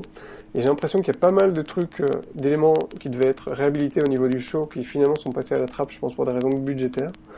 Donc mhm. finalement, c'est principalement un peu une, une, upgrade technique, mais qui est vraiment bienvenue et qui était super nécessaire. Hein. Mais j'ai l'impression que je pense que la communication de Disneyland Paris euh, corporate et beaucoup les fans euh, se sont euh, dit que ça allait être des, très grands changements, des plus grands changements au niveau du show que ce que ça n'a été. Et pour ça, peut-être qu'il y a une toute petite déception, mais en fait, je suis tellement content de retrouver un, un parc qui est juste beau et fonctionnel et que finalement c'était des trucs à faire et qui ont été bien faits. Donc en fait, c'est le système un peu pyramidal où s'il faut refaire tout doucement ses fondations, euh, revoir la technique et le show vient après. Il y a déjà eu pas mal de choses qui ont été faites sur le show, hein, on l'a dit hein, tout le long du, dossier. Mais euh, effectivement, il y a encore des choses à venir. Il y a des choses à améliorer. Il y a un côté, euh, on l'a pas dit aussi, c'est tout le côté un peu high tech, un peu technique, qui est à mon sens dans la même logique avec le Wi-Fi. Euh, l'arrivée des, des fast-pass éventuellement réservables à l'avance, pareil pour les restaurants, des trucs faisables via les applications en fait, tout bêtement, on rentrait un peu dans le 21e siècle, ne plus avoir à téléphoner à un restaurant pour, euh, mhm. pour, récupérer quelque chose. Ok. Euh, mais euh, je Et tout ça, je pense que ça va venir en fait tout, tout bêtement dans les deux trois prochaines années. On rappelle que le plan a été lancé en 2015. Bah, c'est ce que j'allais dire justement. C'est ce que j'allais dire parce que euh, il y a des défauts, il y a des trucs sur lesquels on est euh, un peu déçu, on espérait un peu mieux, mais faut se rendre compte que genre quelque chose comme début 2016, tout était sous palissade et ils mettaient à peine euh, le, début du truc quoi. Genre fin 2015, quelque chose comme ça, Big Thunder était fermé et tout a commencé là. On a eu Star Tours qui a été refait, Hyperspace, Space Mountain, Pirates des Caraïbes. Ils ont ouais mais fait un boulot de malade en quelque chose comme deux ans. Et moi, ce que j'attends maintenant, ce que j'espère, c'est la même chose euh, pour les Walt Disney Studios. Euh, et, là, le resort, il pourra enfin avoir de la gueule. Quoi. Moi, ce que j'espère vraiment, et ça, c'est la grande interrogation, c'est est-ce qu'ils vont vraiment euh, investir beaucoup plus de budget qu'avant dans la maintenance quotidienne. Il faut que ça tienne, quoi. Ouais, ouais. Ça, ça reste une inconnue tous les bruits vont dans ce sens-là. Et euh, moi, je dirais au niveau du nettoyage des bassins de Fantasyland, c'est, euh, je l'avais dit un peu euh, comme ça, ça pouvait paraître un peu ridicule pointé comme ça, mais à mon sens, c'est assez révélateur hein, justement de ça, où ça donne quand même l'impression que bah ils y reviennent régulièrement. Donc ça, c'est à mon sens un signe positif. Maintenant, je suis d'accord avec toi qu'il y a des signes pas forcément positifs, voire négatifs aussi. on l'a dit, on a des nouveaux trains Space Mountain et on a déjà des problèmes de son pour moi, c'est problématique, quoi. Donc, euh, à voir, effectivement, on n'est pas encore fixé. On ne peut qu'espérer, on peut. J'imagine que quand ils ont vu le prix que leur a coûté tout euh, cette réhabilitation euh, du resort, j'ai envie de dire, ils vont forcément se dire que, bah, en faisant des réhabilitations constantes, en maintenant euh, constamment le, en entretenant le tout, en fait, euh, au fur et à mesure, ça coûte beaucoup moins cher et euh, surtout tu te retrouves pas avec un parc en ruine quoi. Ouais, c'est plus rentable sur le long terme très clairement. Apparemment, c'est euh, l'évaluation du montant de, tout ce plan de réenchantement, mais, y, compris les hôtels, hein, et ça, ça coûte euh, une pêche. Oui, oui, on n'a pas parlé des hôtels, effectivement, qui, où là, c'est pareil, quoi. Enfin, il y a le Newport qui est énorme, euh, la réhabilitation qui a été faite, il est fini et il est, euh, il est superbe. Tout le monde s'accorde à dire que c'est aujourd'hui l'hôtel le plus, le plus agréable. C'est pas du tout le plus cher, mais euh, c'est presque le plus intéressant quoi aujourd'hui. Donc j'avais lu quelque part, je sais plus où, que c'était quand même évalué à entre 1 million 5, pardon, 1 milliard 5 et 2 milliards pour tout ce qu'ils sont en train de faire maintenant. juste pour la réhabilitation. Donc à prendre avec des pincettes, mais je pense que non, on ne doit pas être très loin. C'est ce qui avait été dit, hein, parce que notamment les hôtels coûtent une fortune. Hein. Enfin, c'est des milliers de chambres à rénover, donc. Euh... Ouais, c'est énorme. Ok. Bah, merci à vous deux euh, pour euh, ce dossier. Euh, je pense qu'on a bien bien fait le tour maintenant de ce plan de réenchantement et on va pouvoir enchaîner avec le monde de Disney. En voiture quittons Disneyland Paris pour découvrir le monde de Disney. DuckTales, alors euh, la bande à Picsou, hein, euh, ceux qui euh, ont connu les années 90, ceux qui sont vieux finalement, on s'en souvient un petit peu quand même, on s'en souvient pas mal, hein, c'est une série qui a marqué notre jeunesse et bah, on avait des raisons de craindre quand ils annoncent un reboot d'un truc qu'on a aimé quand on était gosse. On a toujours l'impression que ça va mal se passer. Euh, alors on a déjà eu l'occasion euh, largement de parler de ce reboot. Alors c'était dans le premier podcast de Rien que d'y penser. D'ailleurs c'était en février. Il y a déjà plus de 6 mois. On a l'impression que c'était hier. C'est dingue. Euh, donc je vous y renvoie là encore parce qu'on y avait notamment pas mal parlé. De qui allait se trouver dans la série, hein, notamment Picsou qui est doublé par David Tennant, hein, le meilleur docteur de Doctor Who, ou Barty Crompton Jr. dans Harry Potter 4, voilà, c'est pas n'importe qui David Tennant. Euh... Peut-être aussi vous avez déjà eu l'occasion de voir le nouveau style visuel, hein, si jamais vous n'avez pas vu même déjà les épisodes. Euh, quelque chose qui est plus carré, avec une animation euh, plus euh, punchy que dans le passé. alors globalement donc un pilote a été diffusé, ils ont fait ça euh, sous la forme de deux épisodes de 20 minutes, ce qui fait donc 40 minutes en tout. Je suis quand même plutôt bon en maths. Et euh, on a déjà pu découvrir pas mal de choses hein, bah, en, deux épisodes. On commence avec euh, donc Donald qui va passer un entretien d'embauche, c'est un peu l'histoire de sa vie, et qui doit donc laisser ses neveux quelque part. Il va les confier à son vieil oncle Picsou, de qui il ne parlait pas beaucoup à ce moment-là. Les trois gamins vénèrent l'oncle Picsou, c'est un peu le principe. Et euh, bah, l'oncle étant qui il est, il n'est pas super aimable. Ils savent pas que c'est son oncle d'ailleurs. Au départ. De quoi? Ils savent pas à l'origine que c'est leur oncle d'ailleurs. Euh, oui, c'est vrai. Et, euh, et oui, et donc euh, ils débarquent un peu comme ça et ils ne sont pas super bien accueillis par euh, ce brave Picsou. Euh, mais très vite, l'esprit aventurier va prendre le dessus et Picsou, qui justement végétait un petit peu dans son manoir, va reprendre goût à l'aventure. Et alors, ce qui fait plaisir, c'est que cette histoire colle vachement avec euh, tout ce qu'a pu faire Karl Barks euh, avec euh, Aventure sur le Mont Ours, qui a un peu la même idée finalement avec Picsou qui est reclus dans son coin depuis très longtemps, qui est une suite directe, même si ça a été fait bien avant, de la jeunesse de Picsou, de Don Rosa pour le coup. Là, on, tape vraiment sur les grandes références du personnage de Picsou, et tout est fait de sorte à ce que ça colle. C'est pas reprendre l'histoire telle qu'elle a été dessinée par ces grands auteurs c'est reprendre l'histoire, la mettre dans le présent avec des smartphones, des trucs comme ça, parce qu'il faut bien quand même, et euh, mais faire quelque chose qui colle, c'est-à-dire que Picsou a le bon caractère. Euh, les personnages, alors Riri, Fifi, Loulou ont chacun un caractère particulier. Il y en a un qui est aventurier, il y en a un qui est plus. Euh, euh voilà, il y, a, il y a plusieurs choses différentes, donc pourquoi pas. Euh, on a également, euh, ce qui est, amusant, c'est qu'ils ont réussi à faire en fait un, un mélange d'un peu toutes les références Picsou qui comptent, donc avec Don Rosa et Karl Barks, mais aussi justement avec l'ancienne série La Bande à Picsou, ce qui fait que Zaza est de retour notamment, mais une Zaza complètement transformée là où elle était la jeune fille un peu un peu gentillette là elle est euh, c'est la fanatique de Picsou mais qui euh, s'amuse à collectionner à retrouver le plus d'éléments sur lui et euh, qui est la première heureuse à partir dans les aventures elle est beaucoup plus dingue même que les neveux elle-même elle est assez géniale comme personnage j'aime beaucoup et d'ailleurs, Mamie Baba elle-même a beaucoup changé aussi. Et j'ai hâte de voir ce qu'ils vont en faire. On l'a pas beaucoup vu, mais le personnage est très très prometteur. Euh, je sais pas ce que. Alors au niveau du style rapidement, euh, on s'y fait très vite. Hein. Au départ, ça fait un peu peur tous ces carrés, cette animation un peu punchy. En fait, on s'y fait très vite. C'est moderne et ça marche très bien. Ça rappelle euh, beaucoup les derniers cartoons Mickey qui sont mis chez Disney en ce moment.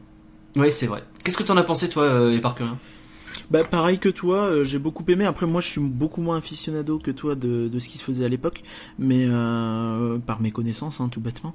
Et euh, c'était vraiment excellent, j'ai beaucoup aimé. C'est tout de suite attachant en fait, tout de suite, tout de suite prenant. 20 minutes, les neveux sont adoptés entre guillemets et 20 minutes ils partent à l'aventure quoi.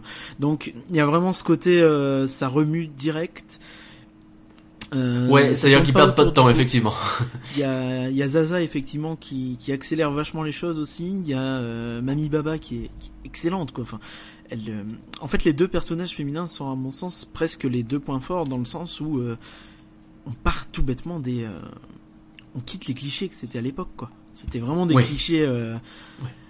Il y avait du boulot pour la On crée de l'époque, quoi, on va dire. Et aujourd'hui, bah, c'est c'est des forces vives et elles sont euh, des personnages à part entière et qui même euh, ont tendance à bien dynamiser la chose. Et ça fait plaisir. Et euh, Flagada Jones également est de retour. Et, euh, Il est énorme. et lui, il est, pour le coup, il a pas beaucoup changé. Et il n'y a pas, pas besoin de le changer, en fait. Il est parfait tel qu'il est. Et euh, la performance de Picsou en lui-même, donc de David Tennant, et il y a rien à redire. Comme je le disais, il a le bon caractère et on peut faire confiance à David Tennant. Donc maintenant, on attend la suite. Les prochains épisodes seront diffusés en septembre, je crois, en mi-septembre, quelque chose comme ça. Il y a eu un gros trou entre le pilote et la diffusion des épisodes suivants parce que bon, ils font un peu ce qu'ils veulent.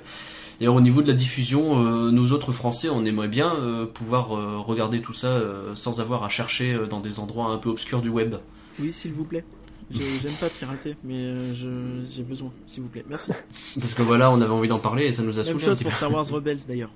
Mais c'est pas faux. C'est pas faux.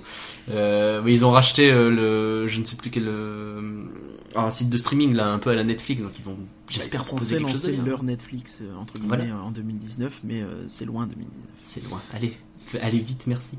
Bref, DuckTales, foncez-y, regardez le pilote, ça donne envie. Euh, essayez de trouver un truc avec des sous-titres parce que Donald en anglais c'est compliqué. Déjà en français c'est pas simple. Oui, j'ai été, euh, j'ai été ambitieux et puis euh, il y a Donald qui arrive et j'ai lâché l'affaire. c'est compliqué. Bref, voilà pour DuckTales. Euh, ça va conclure notre Rien que d'y penser de septembre. Merci à tous d'avoir suivi euh, ce podcast. On espère vous avoir fait rêver un peu. Euh, vous nous retrouvez comme d'habitude sur rien que d'y penser.com, sur le Twitter at rien que d'y penser. Le podcast est également disponible sur iTunes, itunes.rienquedipenser.com, euh, sur Podcast Addict, sur plein d'autres trucs. D'ailleurs, on a, on a atterri dans d'autres, dans d'autres sites, il me semble. Stitcher, tout ça, tout ça. Voilà. Euh, un grand merci à Guillaume qui nous a tenu compagnie pendant tout ce podcast. Merci beaucoup de m'avoir invité, c'était super cool. Ah bah écoute, c'était un plaisir, tu reviens quand tu veux, euh, vraiment. Hein, euh. Merci également à Éparcurien, hein, toi tu es toujours présent et Merci à toi. Où est-ce qu'on peut te retrouver. Guillaume, euh, en attendant?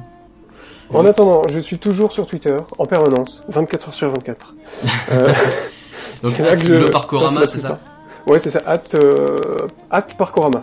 At Parcourama, pardon. Voilà. Très bien. Et euh, ton blog, euh, si tu veux donner l'adresse? Leparcorama.com. Parfait. Voilà. Euh, donc merci Éparcurien. Rien que d'y penser est un podcast IGN France. Merci à vous de nous écouter toujours plus nombreux et à bientôt pour de nouvelles aventures. Ciao Ciao.